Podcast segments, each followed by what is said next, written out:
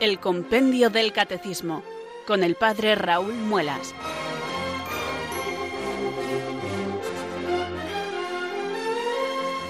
Muy buenas tardes, queridos oyentes de Radio María. Son las 4, las 3 en Canarias. Aquí comienza una nueva edición del programa El Compendio del Catecismo de la Iglesia Católica. Reciban desde Talavera de la Reina un saludo muy cordial del Padre Raúl Muelas, que un día más les habla desde estos micrófonos de Radio María, la radio de la Virgen, la fuerza de la esperanza. Sed todos bienvenidos.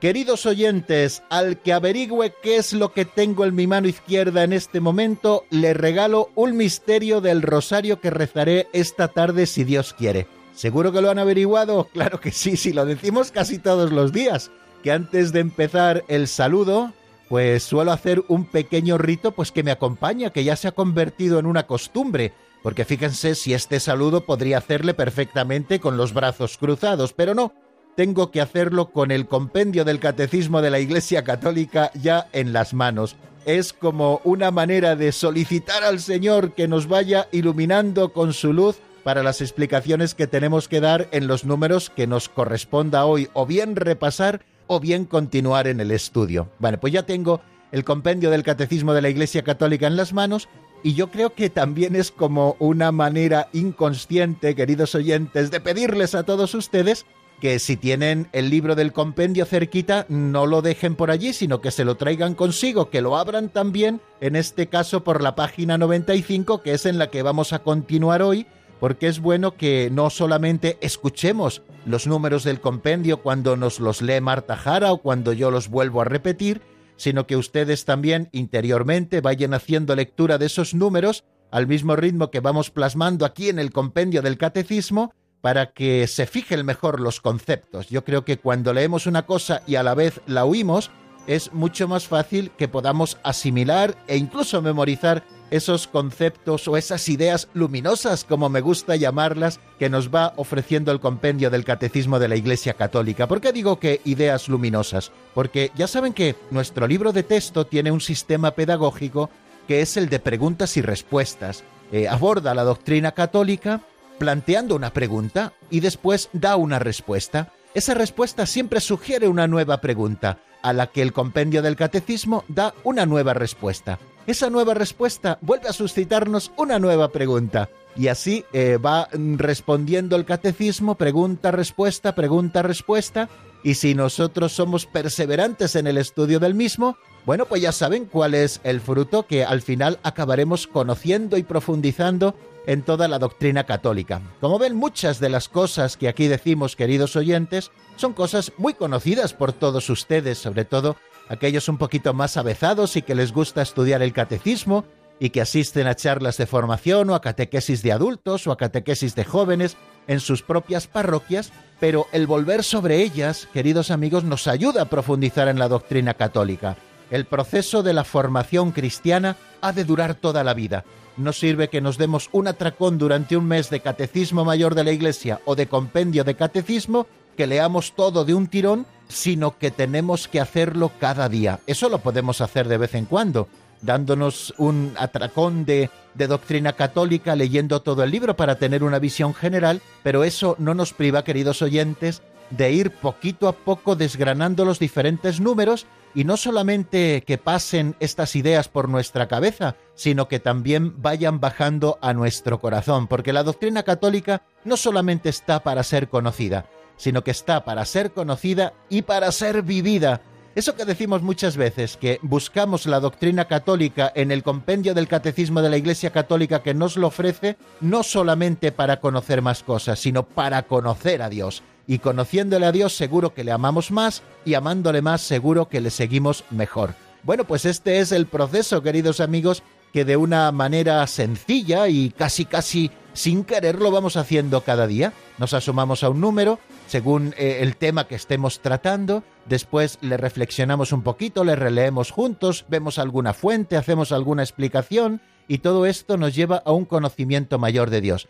Porque recuerden que el Catecismo de la Iglesia Católica, o este que es su resumen, el compendio del Catecismo, contiene las verdades reveladas tal y como la Iglesia Madre con su magisterio nos las enseña, ¿no? La Iglesia ha sido depositaria de la verdad, tiene el depósito de la verdad que Dios le ha confiado y tiene el deber y la obligación de engendrar a los hijos en esta verdad, que somos todos los miembros de la Iglesia, y a sostenernos también en la verdad, enseñándonos la sana doctrina. Bueno, pues para que todos podamos tener acceso a la sana doctrina, se publican por parte de la autoridad de la Iglesia, de la suprema autoridad de la Iglesia, del Santo Padre, del Papa San Juan Pablo II, el Catecismo Mayor de la Iglesia en el año 92, o del Compendio del Catecismo por el Papa Benedicto XVI en el año 2005, la suprema autoridad de la Iglesia, como les digo, nos regala estos subsidios para que todos podamos profesar la misma fe y vivamos en comunión. Para vivir en comunión en la Iglesia uno de los elementos necesarios es profesar la misma fe. Pues bien, queridos amigos, vamos a asomarnos a esa fe común y lo vamos a hacer con ilusión, además con los números que hoy nos proponga el compendio del catecismo. Pero antes de comenzar, yo les propongo que invoquemos al Espíritu Santo sabiendo que nos escucha y que nos asiste con esta oración. Ven Espíritu Santo, llena los corazones de tus fieles y enciende en ellos el fuego de tu amor. Envía Señor tu Espíritu, que renueve la faz de la tierra. Oh Dios, que llenaste los corazones de tus fieles con la luz del Espíritu Santo, concédenos que guiados por el mismo Espíritu, sintamos con rectitud y gocemos siempre de tu consuelo. Por Jesucristo nuestro Señor. Amén.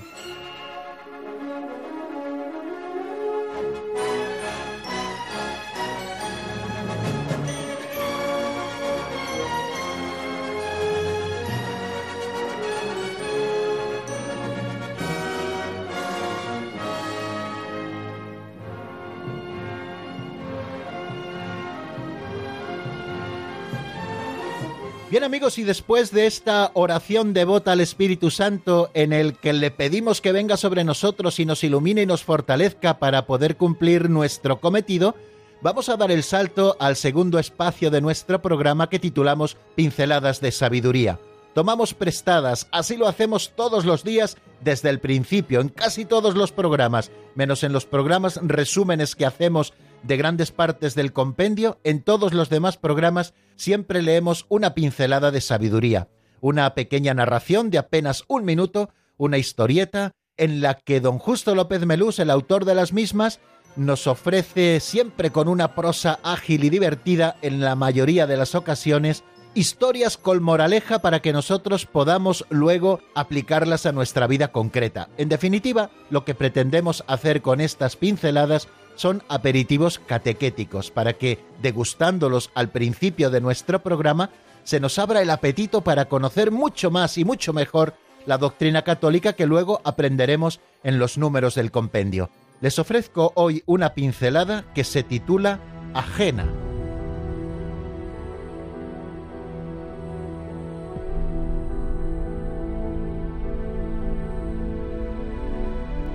Ajena El consejo de las personas sensatas podría ayudarnos a evitar muchos descalabros en la vida, pero suele servir de poco. Muchos drogadictos, alcohólicos, afectados de sida, lamentan cuando ya no tiene remedio, no haber escuchado los buenos consejos que le dieron. Suele decirse que hay que escarmentar en cabeza ajena, pero la verdad es que se aprende poco con el fracaso ajeno, y muchos prefieren experimentos fuertes, aunque tengan veneno. La experiencia ajena sirve de poco, y cuando se tiene la propia ya no se puede usar. Si el joven quisiera, si el anciano pudiera. La experiencia es una señora que nos da un peine cuando ya estamos calvos. La experiencia es un billete de lotería que adquirimos cuando ya se efectuó el sorteo.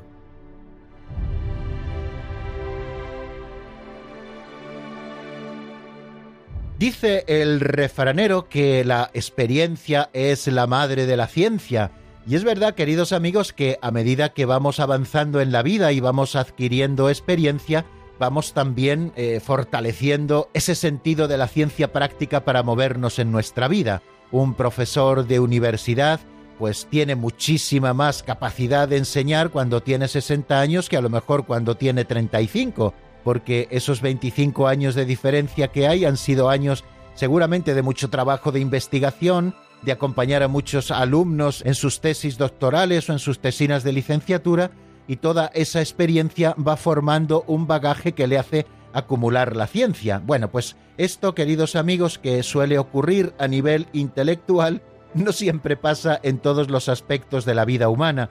No de todo tenemos que tener experiencia, no de todo se puede tener experiencia, sino que tenemos que atender también al testimonio de los demás, para que no nos ocurra eso que dice don Justo de una manera muy sabia en su pincelada. Si el joven quisiera, si el anciano pudiera, bueno, pues el joven a veces no quiere cuando puede hacer las cosas y el anciano cuando puede hacerlas ya quizá no tiene fuerzas para poder llevarlas adelante. O esa otra expresión de que la experiencia es una señora que nos da un peine cuando ya estamos calvos. Muchas veces se adquiere la experiencia cuando ya no nos sirve de nada.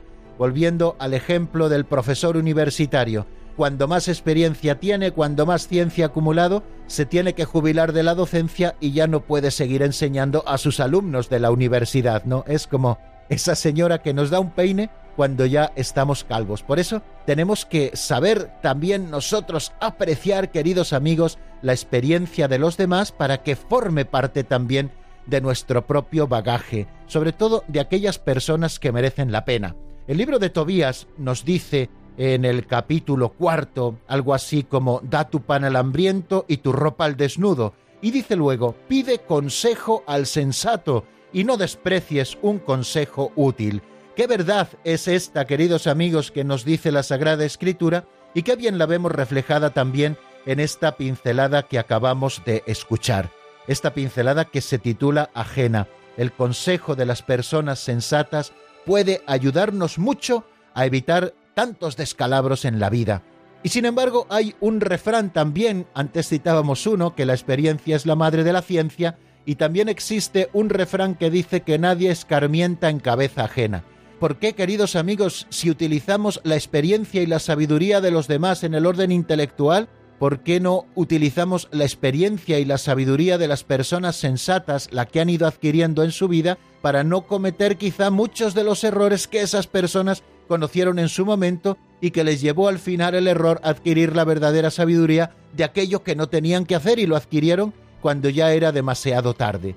¿Por qué tenemos que escarmentar siempre en cabeza propia? Si ya ha habido escarmientos en cabeza ajena, tratemos, queridos amigos, de aprender esas lecciones de vida. En esto se basa, queridos amigos, la educación. Cuando nosotros vamos a la escuela, aprendemos lo que nos enseña el maestro, porque él ya lo sabe, y lo que nos enseñan los libros, porque otros lo han estudiado. Cuando nosotros tomamos un libro de texto en nuestras manos, Detrás de ese libro de texto está la enseñanza de muchísimas personas que a lo largo de la historia han ido profundizando en el tema en cuestión de esa materia de la que trata el libro. No solamente es la experiencia de una sola persona, sino la experiencia de muchas personas a lo largo de la historia. Por eso cada persona no tiene que empezar a aprender de nuevo todas las cosas desde el principio. Así jamás avanzaría la humanidad, sino que aprendemos lo que otros a su vez han estudiado y han descubierto y nos lo presentan. ¿no? en esto se basa también, queridos amigos, el método científico. No hay una serie de axiomas eh, que no ha hecho falta estudiarlos cada uno propiamente, sino que ya aparecen expresados como verdades porque otros ya han logrado demostrarlas y nosotros ya las damos por hecho y no tenemos que volver a entretenernos en experimentarlas y hacer todo el proceso que a lo mejor puede durar una vida. Bueno, queridos amigos, si esto lo hacemos en el orden intelectual, ¿por qué no lo hacemos en el orden moral? ¿Por qué a veces queremos experimentos fuertes aunque tengan veneno, sabiendo a dónde nos van a conducir? Es verdad, queridos amigos, que desde la juventud a veces se cierran los oídos a la experiencia de los mayores, y yo creo que, sobre todo en el seno de nuestras comunidades cristianas, tenemos que devolver a las personas mayores esa autoridad moral que tienen, sobre todo aquellas que han ido aprendiendo a lo largo de toda su vida y son capaces de darnos un testimonio, en este caso del seguimiento de Cristo al que me quiero referir ahora. Muchos de los que han ido delante de nosotros y que hoy son santos han dejado un camino abierto para que nosotros lo recorramos. Ahí tenemos los distintos carismas en la Iglesia. Tratemos de conocerlos, vayamos a los libros, leamos vidas de santos que siempre nos enriquecen aprendamos de ellos, queridos amigos, el camino de la santidad y así todo resultará mucho más fácil.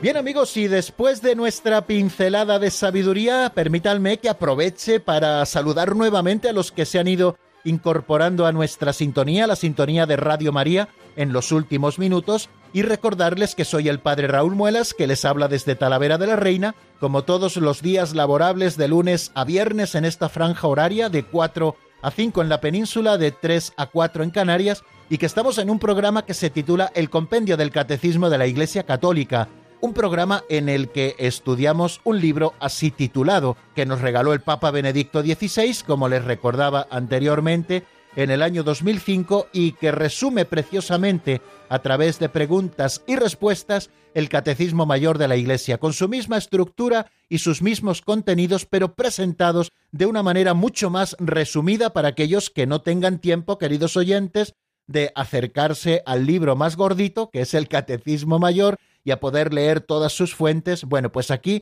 aparecen de una manera más compendiada, más resumida. En apenas 250 páginas tenemos una visión completa y total de la doctrina católica. Por eso puede ser una buena cosa que cada uno de nosotros hagamos como hace Radio María. Explica el compendio del catecismo, nos lo encarga un sacerdote, lo vamos explicando durante un tiempo determinado, un año, dos años, tres años, depende lo que nos vayamos entreteniendo en cada número, y cuando acaba ese sacerdote de explicarlo, pues otro sacerdote vuelve a comenzar la explicación, ¿no? Qué cosa tan bonita si nosotros tuviéramos también esta costumbre, ¿no? De estar siempre cada día leyendo la doctrina católica y cuando terminamos todo el compendio del catecismo, por ejemplo, volver a empezar. Y si lo hacemos con Radio María en comunidad, tratando de profundizar en la doctrina que nos salva, pues tanto mejor. Miel sobre hojuelas, eh, como solemos decir popularmente, o al menos así se dice en Castilla.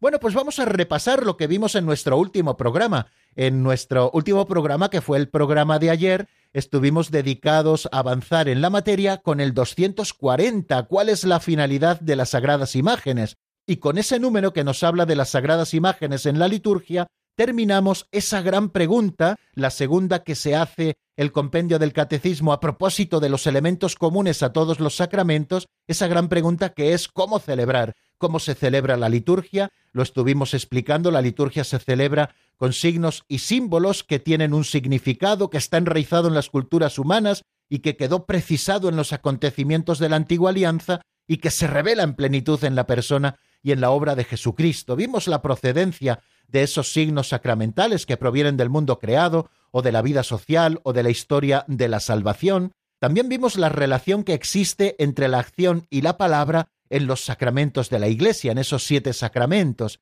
porque los sacramentos, y así nos lo dice también el compendio del Catecismo, están constituidos por acciones y palabras estrechamente unidas. Y estuvimos viendo el valor de la palabra a la hora de que los sacramentos nos ofrezcan aquello que significan. De por sí las acciones ya son un lenguaje entendible, pero que puede resultar confuso si no vienen acompañadas por la palabra. Y hablábamos de la palabra que viene a dar forma a cada uno de los sacramentos. Poníamos los ejemplos del bautismo, yo te bautizo en el nombre del Padre y del Hijo y del Espíritu Santo, mientras el sacerdote hace una acción que es derramar agua tres veces sobre la cabeza del bautizado las acciones y las palabras íntimamente ligados en la celebración sacramental. Y también estuvimos hablando de la música y el canto y la función propia que tienen dentro de la celebración litúrgica, que no son un elemento externo, sino que están vinculados estrechamente a la acción litúrgica, tanto la música como el canto. Por eso nos exponía el compendio del catecismo unos criterios generales a la hora de introducir la música y el canto en las funciones litúrgicas. No son ningún adorno, no vienen a entretenernos, no vienen a amenizar eh, la acción litúrgica, sino que vienen a formar parte de ella. Por eso las fuentes del canto litúrgico, de la música sagrada, han de encontrarse preferiblemente en la Sagrada Escritura y en las fuentes litúrgicas de la Iglesia. Y por último, estuvimos estudiando para cerrar este número, el 240, que es el que vamos a repasar ahora de una manera más sosegada, cuál es la finalidad de las sagradas imágenes. Cuando nosotros eh, celebramos los sacramentos en una iglesia, nos damos cuenta de que no solamente hay una serie de acciones que vienen acompañadas por palabras y que constituyen esto los sacramentos, los siete sacramentos, el bautismo, la confirmación, la penitencia, la Eucaristía, la unción de enfermos, el orden sacerdotal y el matrimonio, no solo vemos también que cuando celebramos solemnemente los sacramentos, también introducimos el canto y la música en la celebración litúrgica, sino que en esa iglesia y como elementos que van formando parte de la liturgia, también nos encontramos con las sagradas imágenes. De eso trata el número 240 y nos dice lo siguiente a la pregunta ¿cuál es la finalidad de las sagradas imágenes? Nos dice que la imagen de Cristo es el icono litúrgico por excelencia. Por eso, ¿qué suele presidir, queridos amigos, los altares? Eh, se nos dice en las normas litúrgicas que el altar donde se celebra la Eucaristía ha de ocupar el lugar central del templo para que todas las miradas confluyan hacia él, miremos desde donde miremos, allá donde es posible también arquitectónicamente, ¿no? Pero eh, el altar es ese lugar central donde se celebra el santo sacrificio de la misa, ¿no? Bueno, pues todas las miradas deben confluir hacia el altar, queridos oyentes. ¿Y qué suele haber encima del altar o detrás del altar o al lado del altar? Pues casi siempre está la imagen de Cristo crucificado, el crucificado, la cruz, ¿no? Que es el icono litúrgico por excelencia. Bueno, pues eso nos dice el número 240. La imagen de Cristo es el icono litúrgico por excelencia. Y continúa diciéndonos las demás que representan a la Madre de Dios y a los santos, significan a Cristo, que en ellos es glorificado. Las imágenes proclaman el mismo mensaje evangélico que la Sagrada Escritura transmite mediante la palabra y ayudan a despertar y alimentar la fe de los creyentes. Bueno, pues como ven en esta respuesta al número 240 podemos encontrar como tres ideas que coinciden con esos tres puntos que aparecen en la exposición del compendio del catecismo. En primer lugar, se nos afirma que la imagen de Cristo es el icono litúrgico por excelencia. Si ustedes se dan cuenta en las celebraciones solemnes en las que utilizamos el incienso, por ejemplo, en una santa misa solemne que celebramos con incienso, el sacerdote cuando llega al altar y lo besa, venera el altar con ese beso que siempre es preceptivo al comienzo de la celebración, y después toma el incensario humeante e inciensa el altar. Y mientras está incensando el altar, al principio, en medio o al final, inciensa también la cruz, que es el icono litúrgico de Cristo por excelencia. O sea que la imagen de Cristo es el icono litúrgico por excelencia, porque Cristo es la imagen visible del Dios invisible. Por eso nosotros podemos representar imágenes de Cristo. Claro que no nos quedamos en ellas, ni nos quedamos en la materialidad de la imagen, sino en lo que esa imagen significa. Por eso la llamamos icono, porque en realidad es un signo de algo que está detrás, y quien está detrás es el verdadero Cristo, muerto y resucitado por nuestra salvación, aquel que vivió el misterio pascual de una vez para todas y nos lo regaló a nosotros, y al que nosotros también buscamos a través de esas imágenes de Cristo Jesús, que es el icono litúrgico por excelencia.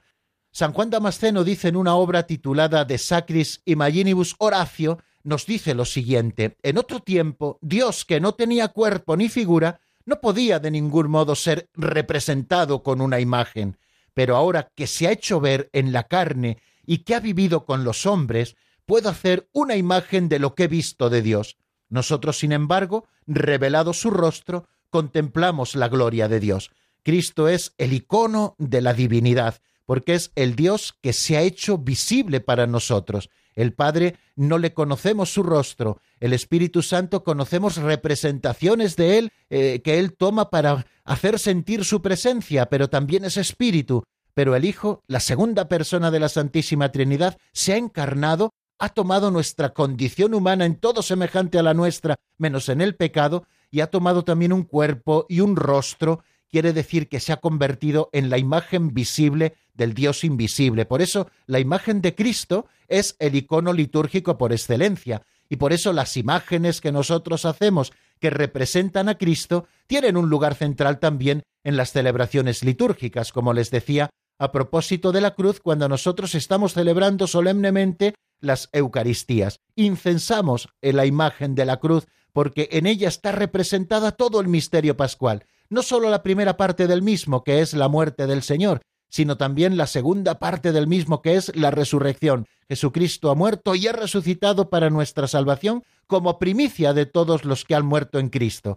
Pero también nos encontramos en las iglesias, en las celebraciones, nos encontramos también con otras imágenes, como pueden ser la imagen de la Madre de Dios, de la Santísima Virgen María, o como pueden ser las imágenes de los santos. Bueno, ¿qué valor tienen estas imágenes en nuestra celebración? Nos dice algo precioso en esa segunda afirmación del número 240, que estas imágenes de los santos o de la Madre de Dios están significando en realidad a Cristo, que en ellos es glorificado. Los santos glorifican con su vida santa a Jesucristo nuestro Señor, y han sido santos precisamente porque han sido justificados por Cristo, por su muerte y por su resurrección. O sea que en la imagen de los santos estamos viendo significada, queridos amigos, la gloria de Cristo Jesús. Por eso también, cuando celebramos una fiesta de la Santísima Virgen María, por ejemplo, en el caso de las patronas, pues cuando el sacerdote inciensa el altar en el ofertorio, pues inciensa también de manera más sencilla la imagen de la Virgen, porque en ella eh, no estamos en verdad adorando a la Virgen, porque a la Virgen no se le adora, a la Virgen se le venera, y se le venera eh, con ese culto de hiperdulía que ya explicábamos en su momento como la primera y principal de todos los santos, la que mejor ha encarnado en su vida el corazón de su Hijo Jesucristo. Incensamos la imagen de la Virgen o la imagen de los santos patronos porque estas imágenes significan a Cristo, que en esos santos o en la Santísima Virgen María ha sido glorificado. Y también hay una tercera afirmación en la que ayer nos deteníamos, es que las imágenes proclaman el mismo mensaje evangélico que la Sagrada Escritura transmite mediante la palabra y ayudan a despertar y alimentar la fe de los creyentes. Y yo les hacía pensar en esos grandes retablos que encontramos en muchas de nuestras iglesias, retablos que están en el altar mayor o retablos que están en altares laterales, muchos de ellos de un valor histórico, artístico impresionante, eh, confeccionados por maestros de primerísima mano, ¿no? Esos eh, retablos renacentistas preciosos, o bien de pintura, o bien de escultura. Bueno, ¿cuál es la misión de esos retablos? Pues al final es transmitirnos el Evangelio. Lo que el Evangelio hace a través de palabras, lo que la Sagrada Escritura nos enseña en esas palabras de Dios escritas, queridos amigos, tratan de hacer también las imágenes a través de la plástica, de la pintura, a través de los mosaicos, a través de la escultura o de las diferentes representaciones artísticas. Las imágenes están proclamando el mismo mensaje evangélico que la Sagrada Escritura transmite mediante la palabra. Y nos transmiten un mensaje, y así lo han hecho a lo largo de la historia. Muchas veces nos han hecho caer en la cuenta de que hace a lo mejor dos, tres, cuatro siglos, eh, la gente sencilla que acudía a la iglesia, muchos de ellos no sabían leer ni escribir, eran analfabetos, que eso significa la palabra analfabeto, que no sabe uno leer ni escribir, no es un insulto, sino que no sabe leer ni escribir, ¿no? Pues aquellas personas que quizá no sabían leer ni escribir y que no podían tener en su casa el libro de la Sagrada Escritura porque no sabían leerlo, iban a la iglesia y en aquellos retablos hermosos, en los distintos pasos del retablo, iban descubriendo los fundamentos de la fe católica, de manera que esas imágenes les ayudaban a despertar la fe y a la vez la iban alimentando, porque el sacerdote tomando como base aquellas imágenes les iba explicando como hacemos ahora también muchas veces y como tenemos que seguir haciendo siempre, les iba dando las claves de interpretación de aquellos misterios que estaban reflejados en un lenguaje tan universal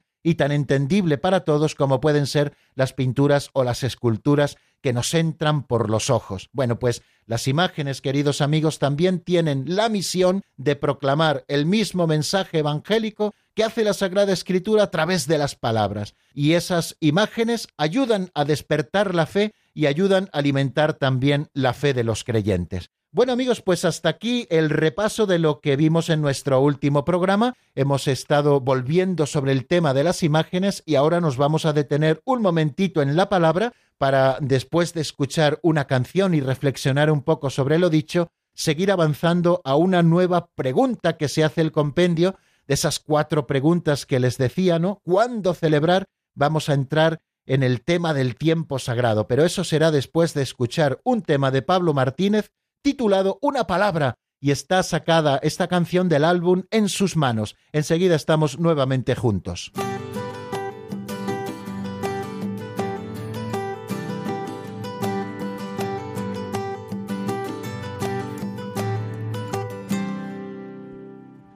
No hace falta que te cuente lo que pasa. Tú conoces que se vive por mi casa. De repente mil problemas nos abrazan. Mas yo sé en quién puse mi esperanza. Tú que eres el que increpas a los mares. Mi maestro que se calma en tempestades. Tu Señor creador de todo cuanto existe. Haz conforme a lo que tú prometiste.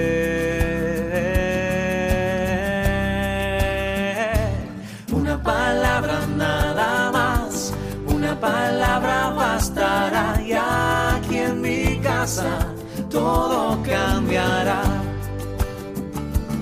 Una palabra nada más, una palabra bastará y aquí en mi casa todo cambiará.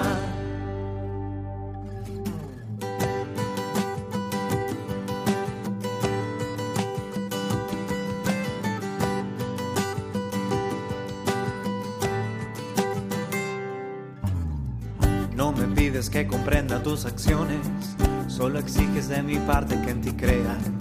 No soy digno de que vengas a mi casa, solo dilo y que en todo así sea. Si las piedras se estremecen con tu nombre, si demonios salen y huyen temblorosos, solo basta que pronuncies y se hace. Tu Señor mi Dios el Todopoderoso.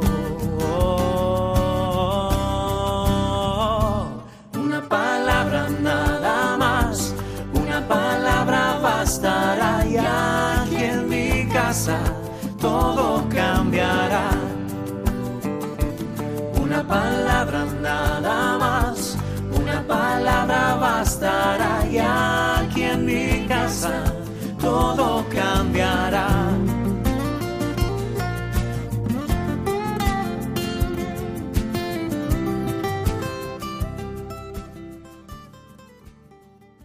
Están escuchando el Compendio del Catecismo con el padre Raúl Muelas.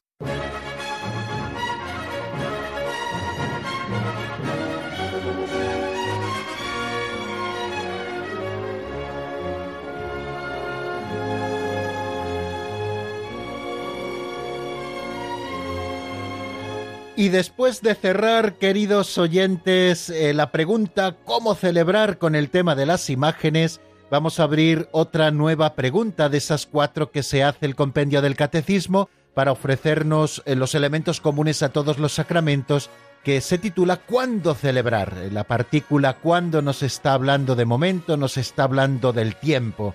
Vamos a abordar el tema del tiempo sagrado o del tema del tiempo litúrgico con esta pregunta que desarrolla el compendio del catecismo en tres números el 241, el 242 y el 243, en los que nos va a hablar de lo siguiente. En primer lugar, cuál es el centro del tiempo litúrgico, después cuál es la función del año litúrgico y por último, qué es la liturgia de las horas. Bueno, pues de eso vamos a hablar precisamente en los próximos tres números. Vamos a comenzar por el 241 que se pregunta cuál es el centro del tiempo litúrgico. Antes de abordar lo que nos dice este número, me gustaría compartir con ustedes una cita de Sacrosantum Concilium, la constitución dogmática del Concilio Vaticano II sobre la Sagrada Liturgia, en el número 102, es una cita creo que muy provechosa y que nos puede centrar preciosamente para esta gran pregunta que se hace el compendio cuándo celebrar, el tiempo de la celebración, ¿no?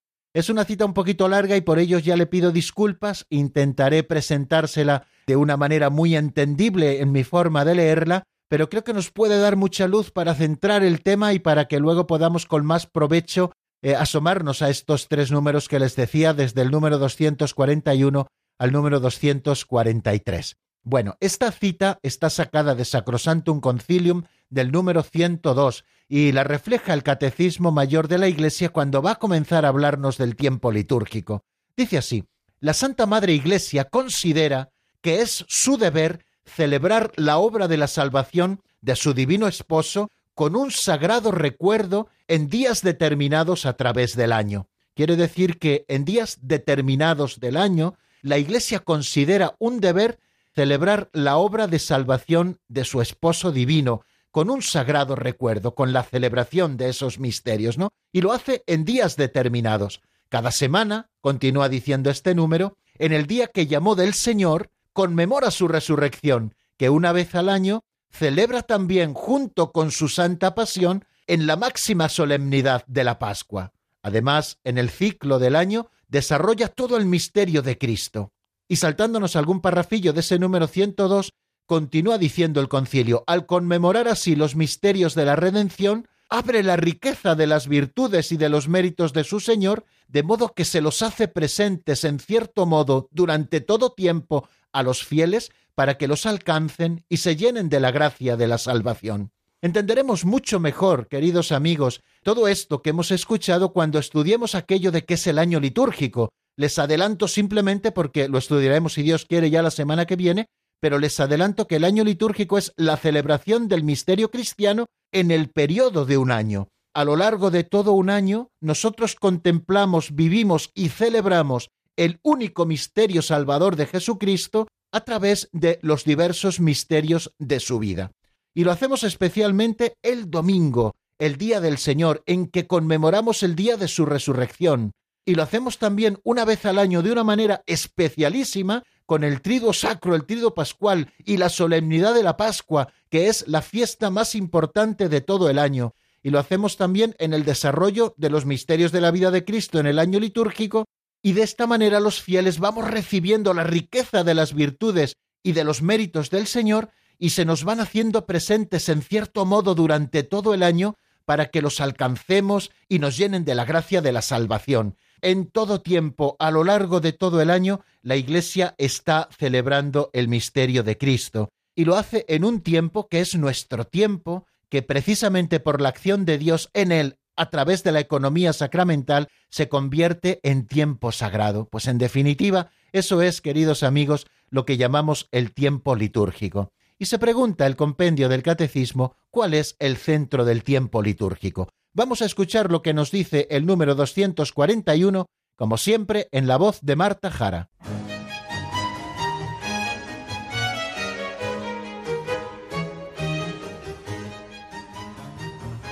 Número 241. ¿Cuál es el centro del tiempo litúrgico? El centro del tiempo litúrgico es el domingo, fundamento y núcleo de todo el año litúrgico, que tiene su culminación en la Pascua anual, fiesta de las fiestas.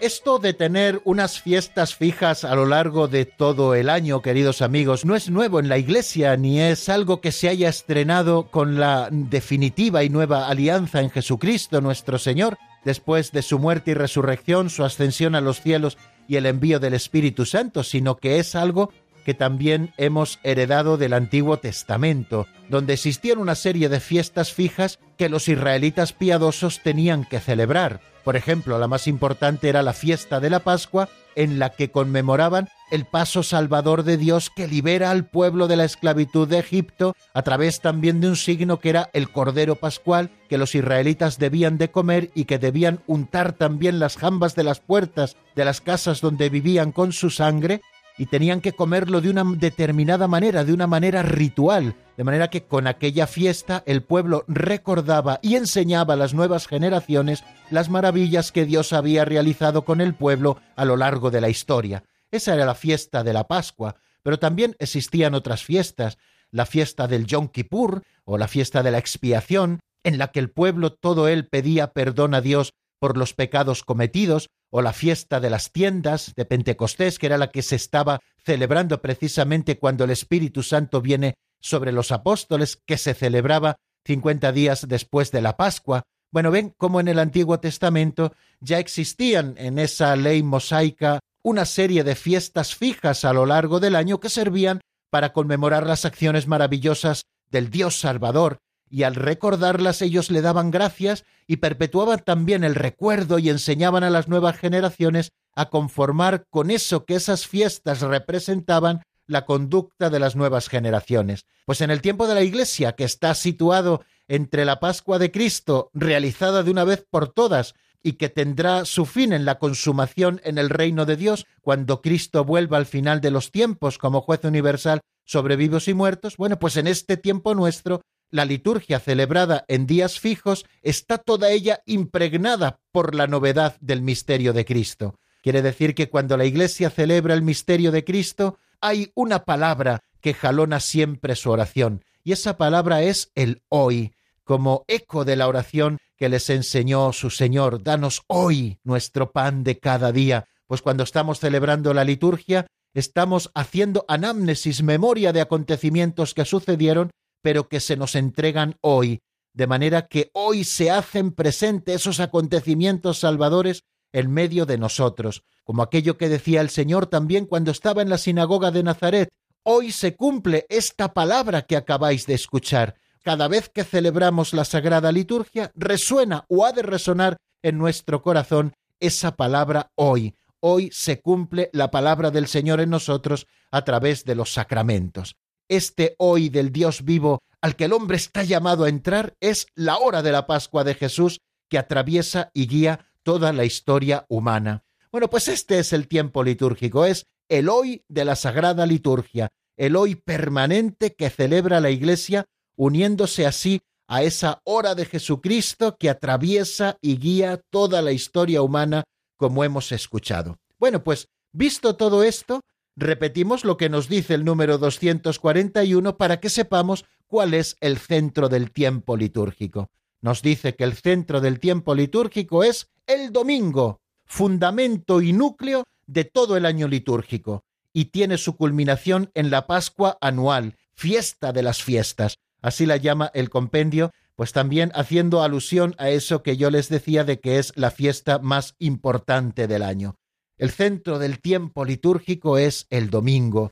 Por eso yo, queridos amigos, ahora quería recordarles la importancia del domingo. En primer lugar, porque es el día de la resurrección del Señor, el día primero, donde empieza todo, donde conmemoramos la nueva creación. El Señor en el día primero es cuando creó la luz y dio luz al universo, pues Cristo en la nueva creación, al resucitar de entre los muertos en el día primero, trajo la luz al mundo, para que la muerte, para que el pecado no tuvieran la última palabra, sino que la última palabra la tuviera la luz. Por eso el domingo es el primer día de la semana, pero también conmemoramos en el domingo el día octavo, es decir, el día después del gran sabbat en el que Cristo reposó en el sepulcro, cuando resurge de entre los muertos como primicia de todos los que han muerto, venciendo para siempre a la muerte. Por eso el domingo es el día del Señor. Es el dies domini, queridos amigos, el día del Señor, cuando los cristianos nos reunimos para la celebración de la Sagrada Eucaristía y conmemorar con la celebración del sacramento que hace presente nuevamente toda la gracia salvadora ese momento de la Pascua.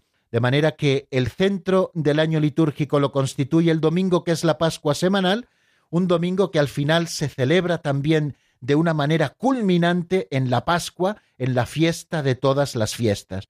La fiesta de la Pascua, que es la fiesta más importante de todo el año, se repite cada domingo con una periodicidad semanal. El centro del tiempo litúrgico, por lo tanto, es el domingo, el día del Señor, el día de la resurrección, el día de los cristianos, como nos dice San Jerónimo, es nuestro día. Por eso es llamado Día del Señor, porque es en este día cuando el Señor subió victorioso junto al Padre. Si los paganos lo llaman Día del Sol, también lo hacemos nosotros con gusto, porque hoy ha amanecido la luz del mundo, hoy ha aparecido el sol de justicia, cuyos rayos traen la salvación.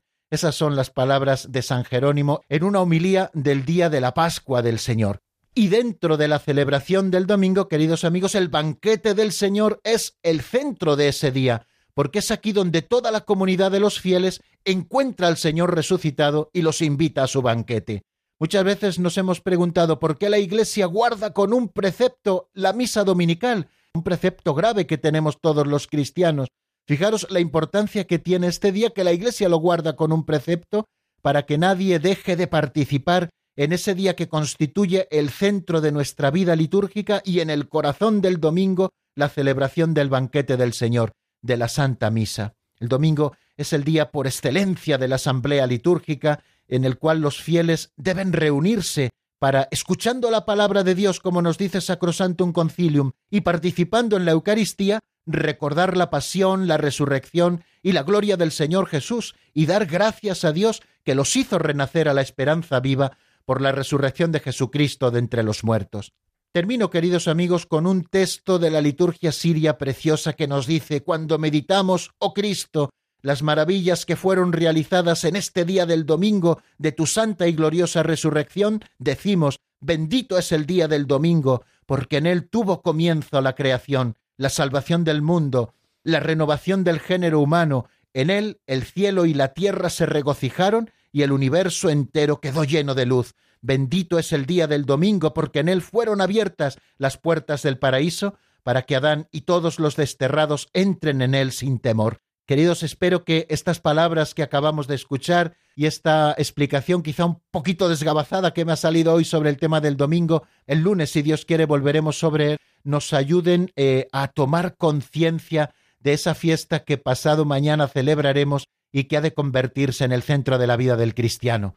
La Santa Misa del domingo, queridos amigos, ha de ser el elemento más importante que tenemos que hacer en ese día los que nos consideramos verdaderamente católicos y queremos ser fieles a las indicaciones de la Iglesia y a la vida de la misma Iglesia, que desde el comienzo apostólico tuvo en el domingo el día más señalado de todos, porque es el día en que Jesucristo resucitó de entre los muertos. La misa del domingo no es para que participemos en ella cuando menos estrago o trastorno nos haga, es para que ocupe el centro, ¿no? Se han perdido muchas veces eso que llamábamos misas mayores en las parroquias, en las que se reunía un poquito toda la comunidad constituyéndose en asamblea litúrgica, ¿no? Sobre todo en las ciudades que hay tantas posibilidades, a veces se ha perdido ese sentido de parroquia y ese sentido de misa mayor dominical en el que los fieles se reunían todos juntos para celebrar la Eucaristía.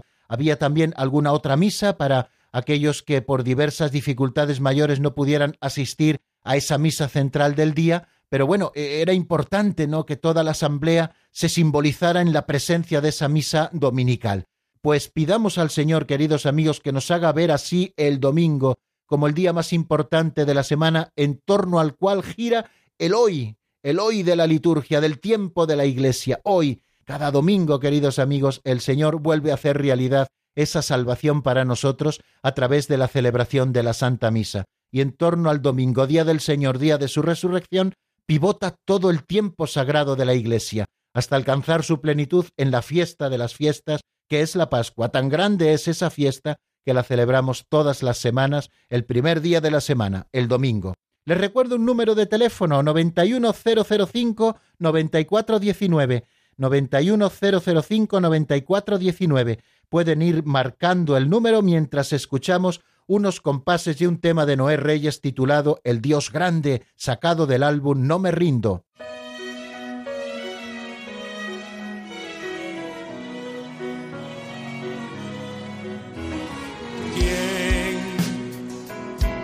en el hueco de su mano el agua del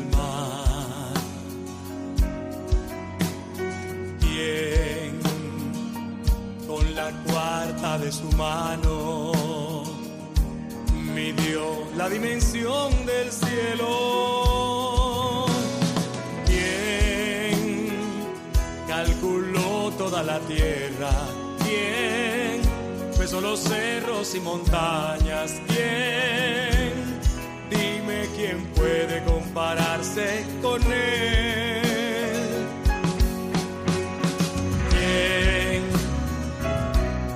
Su mano colocó cada estrella en el cielo. ¿Quién?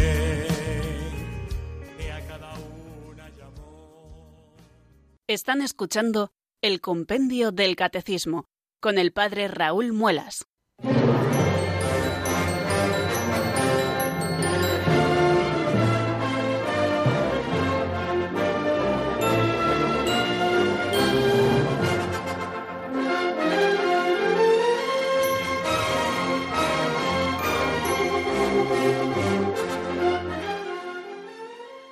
Así con puntualidad británica, queridos amigos, todos los días cuando quedan 10 minutos para las 5 de la tarde en la península, las 4 en Canarias, abrimos este teléfono, el 910059419, para que ustedes puedan intervenir con sus preguntas, testimonios o lo que les parezca conveniente. Bueno, vamos a dar paso, si les parece, a la primera llamada que nos llega desde Murcia y es nuestra amiga María Elena.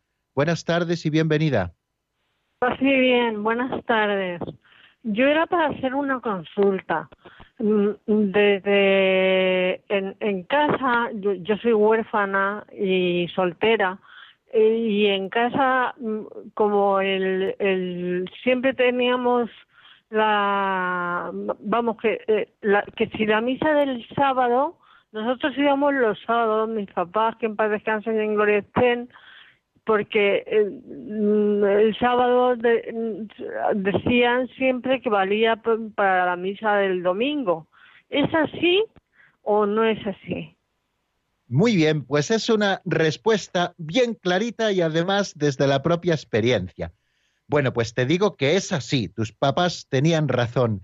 Eh, si a partir del Concilio Vaticano II, eh, a partir de la renovación litúrgica que trae consigo el primero de los documentos del concilio, la Constitución Dogmática Sacrosantum Concilium, se trató este asunto y se abrió eh, la participación de los fieles en la misa dominical al sábado por la tarde, que ya se comienzan con las primeras vísperas del domingo de manera que aquel que celebra la misa o asiste a la Santa Misa el sábado por la tarde, pues esa misa, como dicen en mi pueblo, ya es valedera para el domingo. Me gusta a mí esa, esa expresión ¿no? que se utiliza, se utiliza popularmente. ¿Esta misa es valedera para el domingo? Pues efectivamente, si es el sábado por la tarde, ya es una misa valedera para el domingo.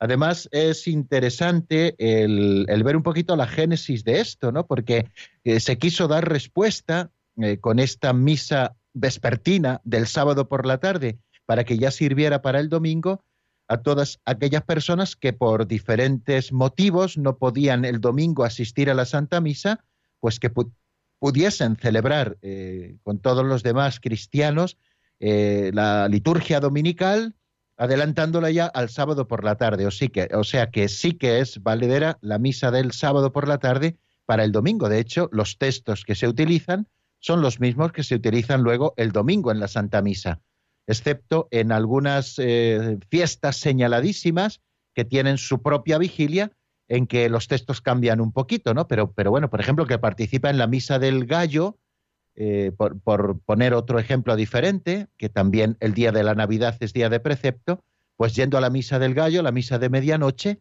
los textos que se leen son distintos de los que luego se leen en la misa del día de la Navidad, pero sin embargo la misa sigue siendo también válida, de manera que el que va a la misa del gallo cumple el precepto de ir el día de la Navidad a misa. Damos paso a la segunda llamada. Desde Madrid nos llama Francisco. Buenas tardes, amigo. Bienvenido. Buenas tardes. Muchas gracias por darme la oportunidad de hablar.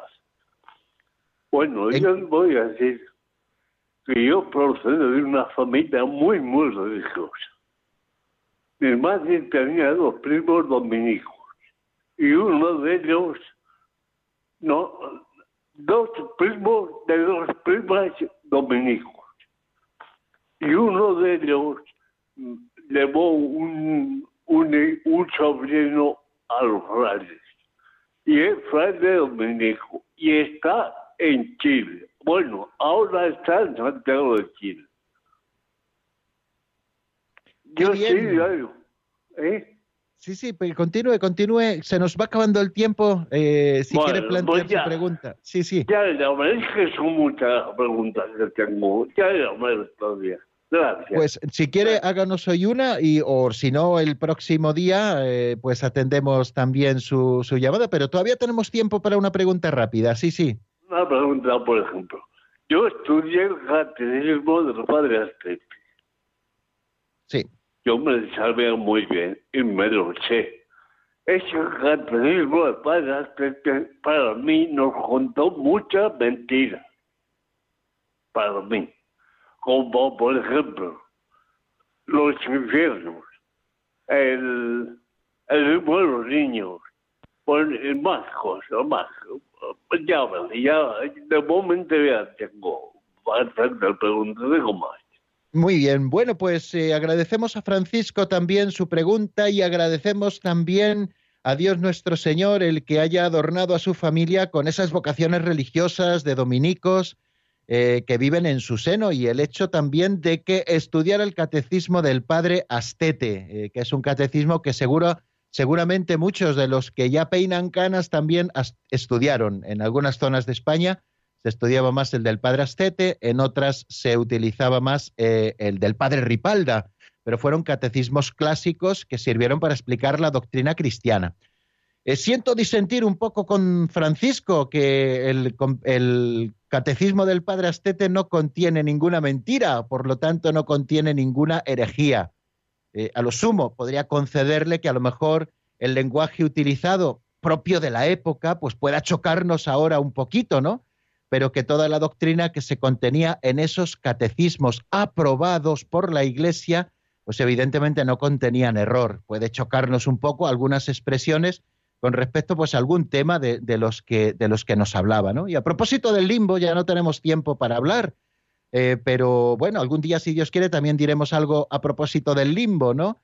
Eh, ese mm, lugar quería referirse a ese lugar de aquellos cristianos que morían sin el bautismo. Vamos a tratarlo luego un poquito cuando hablemos del bautismo en particular, de aquellos que mueren sin el, sin el bautismo, aquellos niños que mueren sin el bautismo, ¿no?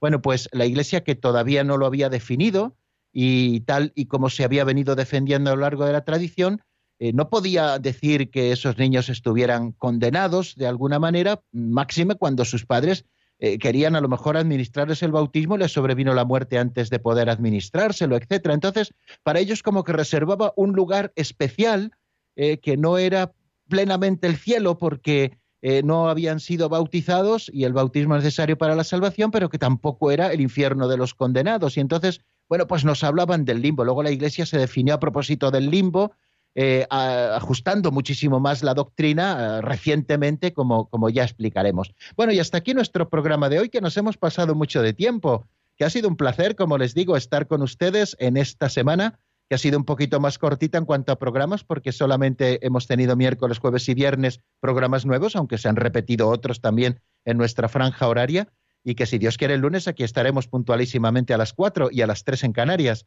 La bendición de Dios Todopoderoso, Padre, Hijo y Espíritu Santo, descienda sobre vosotros y permanezca para siempre. Amén. Hasta el lunes si Dios quiere, amigos.